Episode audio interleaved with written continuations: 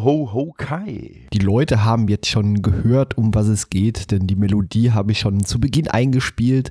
Wir sprechen über eine Episode der Real Ghostbusters und ich sag mal so, auch eine klassische Weihnachtsepisode rund um Charles Dickens darf natürlich nicht fehlen. So ist es, so ist es. Und es ist lustigerweise die einzige Weihnachtsepisode dieser Serie. Ja, und was auch ganz bemerkenswert ist, sie weicht sehr von dem Original ab, denn das ist erstens eine Zeitreisegeschichte. Humbug. Humbug. und äh, alle Geister kommen auf einmal. Das stimmt, das stimmt. äh, ja, das ist schon irgendwie äh, sehr, sehr, eine sehr spezielle Interpretation. Ähm, ne, vor allen Dingen, äh, ja, ich weiß nicht, äh, Möchtest du mal kurz die äh, Story umreißen oder soll ich das mal kurz machen? Kannst du machen, wenn du magst. Ja, ja also die Ghostbusters kommen halt äh, zu Weihnachten von einem äh, Außeneinsatz wieder, äh, für den sie wohl etwas außerhalb der Stadt fahren mussten. Auf dem Weg zurück verirren sie sich und äh, ja, landen durch einen, weiß ich nicht, Zeittunnel plötzlich im Jahr 1837 ist es, glaube ich, und ja, landen quasi in der Weihnachtsgeschichte von Charles Dickens äh, und äh, haben natürlich haben natürlich einen Ausschlag, weil sie natürlich genau in dem Moment ankommen, wo die drei äh, Geister der Weihnacht bei Ebenezer Scrooge ankommen. Die werden dann von ihnen gefangen und äh, ohne es äh, in dem Moment zu wissen, sorgen sie damit dafür, dass es Weihnachten nicht gibt, weil Ebenezer Scrooge dann ein Buch namens Humbug schreibt und mit diesem Buch sorgt er dafür, dass alle Weihnachten scheiße finden. Genau, richtig witzig. Eins muss ich noch klarstellen, also die kommen nicht da an und haben Hautausschlag, sondern die haben mit ihrem PKE-Gerät Ausschlag, also sehen genau. quasi Geister. ja, äh, nee, äh, ist wirklich eine Story, die mir sehr, sehr gut gefallen hat, auf verschiedenen Ebenen, denn nicht nur äh, Ebenezer Scrooge wird ja quasi dann doch noch auf Weihnachten geprägt, indem man dann wieder in die Vergangenheit, in dieses Dörfchen reist, äh, sondern auch der Peter macht ja eine nette Entwicklung im Verlauf dieser Episode durch, denn auch der hält ja erstmal gar nicht so richtig viel von Weihnachten und durch die Erscheinung als Geister bzw. Schauspiel, dass die drei sich dort abhalten, während sich äh, Egon im Geistercontainer auf die Suche nach den drei Geistern macht, um die wieder zurückzubringen. Also es ist sehr komplex, was hier passiert. Oh ja.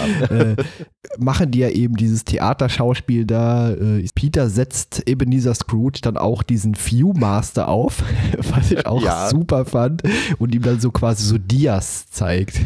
genau, und, und fährt ihn dann im Rollstuhl eigentlich die ganze Zeit nur durch die Gegend, damit er halt das Gefühl hat, dass er sich bewegen würde. Also ja. Äh, ja, ist schon, ist schon sehr äh, kurios aufgezogen. Und ja, das Lustige ist ja, das machen sie ja, weil als sie dann aus der Zeitschleife zurück nach New York kommen, so quasi jeder und jede, den sie frohe Weihnachten wünschen, ja immer nur sagt, Humbug! wenn sie ja. das sagen. Also es hat, schon, es hat schon so ein bisschen was von Tourette. Also weil, wenn ich mir überlege, wenn ich jetzt jemandem in der Weihnachtszeit frohe Weihnachten wünsche, der nichts gegen Weihnachten hat, dann sagt er ja auch nicht so reflexartig frohe Weihnachten. Aber irgendwie komischerweise, sobald jemand Weihnachten sagt, echt wie so ein, wie so ein Reflex, wie man hustet, wenn es im Hals kratzt, sagen halt alle immer Humbug. Ja, es gibt offenbar auch keine, überhaupt gar keine Weihnachtsfans. Also bei, man kennt es ja so aus, aus, unserer Realität. Es gibt Leute, die mögen einfach kein Weihnachten. Das ist genau. halt in Ordnung. Äh, aber hier gibt es einfach niemanden. Jeder hat Nein. dieses Buch gekauft, jeder kennt nur dieses Buch. Offenbar gibt es auch nur noch dieses Buch. Also es ist schon sehr absurd dargestellt, aber trotzdem spaßig. Also hat mir sehr viel Freude bereitet, äh, diese Folge. Ja, auf jeden Fall, auf jeden Fall. Und äh, man muss sagen, musikalisch auch super, weil äh, uns äh, wird direkt so ein bisschen vermittelt, als sie dann in diese, in diese äh, ja, 19. Jahrhundert Stadt kommen, äh, dass wir quasi uns an einem anderen Ort und einer anderen Zeit äh, befinden, wird uns direkt äh, dadurch angezeigt, akustisch, dass Greensleeves im Hintergrund äh, spielt weil man sich scheinbar gedacht hat, hey, das klingt so englisch und so altmodisch. Wenn wir das spielen, weiß jeder direkt Bescheid. Und es funktioniert ja irgendwie auch ein Stück weit. Ja, total. Also es ist die letzte Episode der ersten Staffel und das kann man vielleicht auch noch erwähnen. Das Drehbuch zur Folge hat äh, J. Michael Straczynski geschrieben, der man ja als, als Produzent auch hier von Babylon 5 kennt, der, der großartigen Serie und der soll wohl ein großer Fan hier von der Weihnachtsgeschichte sein und ich sag mal so, das hat er wirklich toll gelöst. Auf jeden Fall, auf jeden Fall super umgesetzt und man hat natürlich ne, der Tatsache, dass das die letzte Folge äh, war, Rechnung tragend. Du hast ja schon erwähnt, äh, Igen geht ja, als sie quasi ihren Fehler bemerken, oh Gott, nein, wir müssen die Geister der Weihnacht zurückholen, äh, geht er ja dann äh, in den äh, Container, um halt äh, die Geister dann zurückzuholen. Und im Container selber werden ja dann die gefangenen Geister auf sie aufmerksam. Und das sind halt tatsächlich die Geister, die in den bis dahin vergangenen Episoden alle aufgetaucht sind. Mhm, das ist mir auch aufgefallen, weil ich habe damals viele Folgen, gerade so von der ersten Staffel hier, äh, quasi verschlungen. Mrs. Mhm. Rogers Spukhaus gehört da zu meinen Lieblingsfolgen oder das alte Filmmonster. Äh, das ist mir dann tatsächlich auch aufgefallen. Habe ich dann auch ja. nachgelesen und das finde ich natürlich wirklich großartig, dass man nicht einfach irgendwelche x-beliebigen Geister dahin gezeichnet hat. Ja, also äh, fand ich auf jeden Fall auch ein, ein sehr, sehr cooles Detail.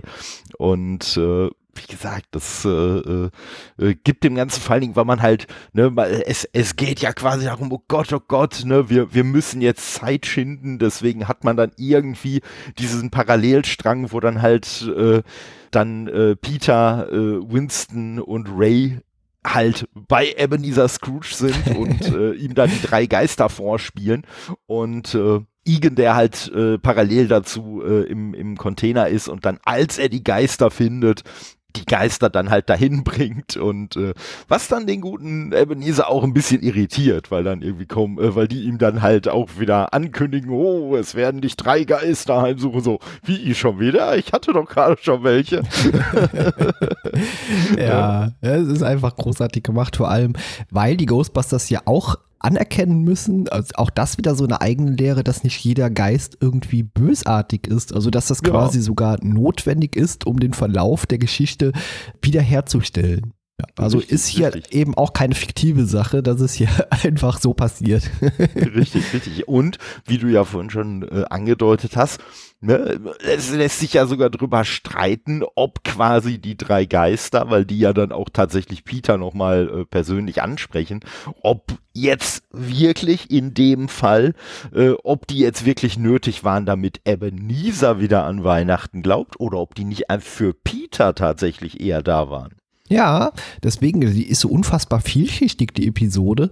Das habe ich als jugendlicher Mensch der, oder Kind, die ich, wo die gesehen habe, glaube ich, kann man das auch gar nicht so art begreifen. Also deswegen ist das auch per se für mich überhaupt gar keine reine Kinderserie, nee. weil da einfach auch so viel tiefgründige und unterschwellige Themen so quasi zwischen den Zeilen mit da drin stecken, dass es einfach auch eine Freude macht, als Erwachsener zu sehen. Absolut, absolut. Und es wird ja, ne, was so diese Vielschichtigkeit angeht, es wird halt ja auch erwähnt, ne, dass Peter ja deswegen, ich sag mal, ja, also er hat ja nicht so richtig was gegen Weihnachten, aber ihm ist Weihnachten schon sehr offensiv egal. Und äh, ja, da wird ja am Rande dann auch, ich glaube, Ray erzählt das dann Winston oder so, äh, dass ja irgendwie der, der Vater von Peter, äh, dass der ja äh, zu Weihnachten irgendwie immer gearbeitet hätte und nie da gewesen wäre.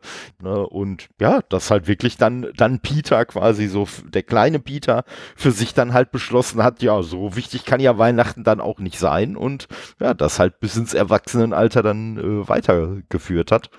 Ja, also fand ich auch schon wirklich, wirklich interessant und äh, man endet natürlich, um das Ganze dann noch mehr reinzureißen, weil sie dann halt auch sagen, meine Güte und ne, so dann, ja, dann war das ja alles gar nicht nur eine Geschichte hier so mit äh, Scrooge und allem und ja, da fragt man sich ja, was denn vielleicht sonst alles noch wahr ist, was äh, man so für Fantasie gehalten hat. Ja, und dann kommt ja aus dem Off quasi Santa, der dann allen ein eine frohe Weihnacht wünscht. Ja, ach, das ist einfach so bezaubernd und niedlich. Also ich sag mal, wer jetzt beim Anblick dieser Folge irgendwie keine Weihnachtsemotionen so bekommt, ja, der ist vermutlich selber so eine Art Scrooge. Ja, also das, das glaube ich auch. Nein, also ich finde die wirklich, das ist wirklich ein, ein sehr schönes Beispiel auch äh, für eine Weihnachtsfolge. Und man muss sagen, ja, sie, sie ist ja irgendwie auch äh, lustig gehalten und hat ja auch so ihre absurden Momente.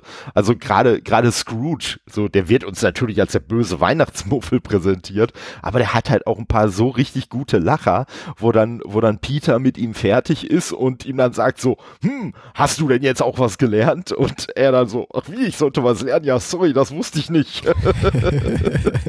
ja, es sind einfach so witzige One-Liner auch mit drin. Ja. Und äh, ich muss mal mal wieder eine Lanze brechen äh, für die deutsche Synchro, die auch absolut treffsicher agiert. Also auch das ist kein Ausfall irgendwie in irgendeiner Form äh, dabei. nee, nee. Und man muss sagen, ich bin ja auch grundsätzlich immer, immer ein Freund von, von englischer Originalversion.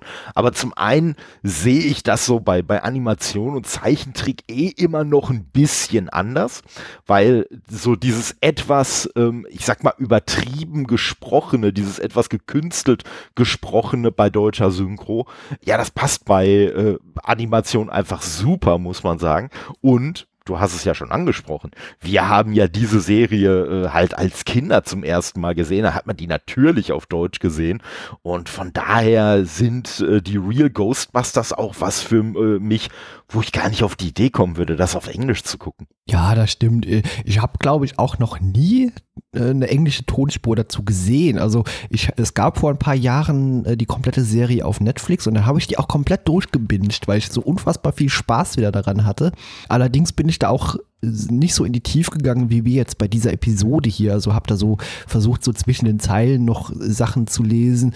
Und trotzdem hat es mir auch jetzt aus einer Erwachsenenperspektive und durch sehr konzentriertes Gucken noch genauso viel Spaß gemacht, auf eine andere Art und Weise. Aber trotzdem viel Freude behalten. Also deswegen war ich danach sogar gewillt, noch weitere Folgen zu gucken und hatte da auch meinen Spaß dran.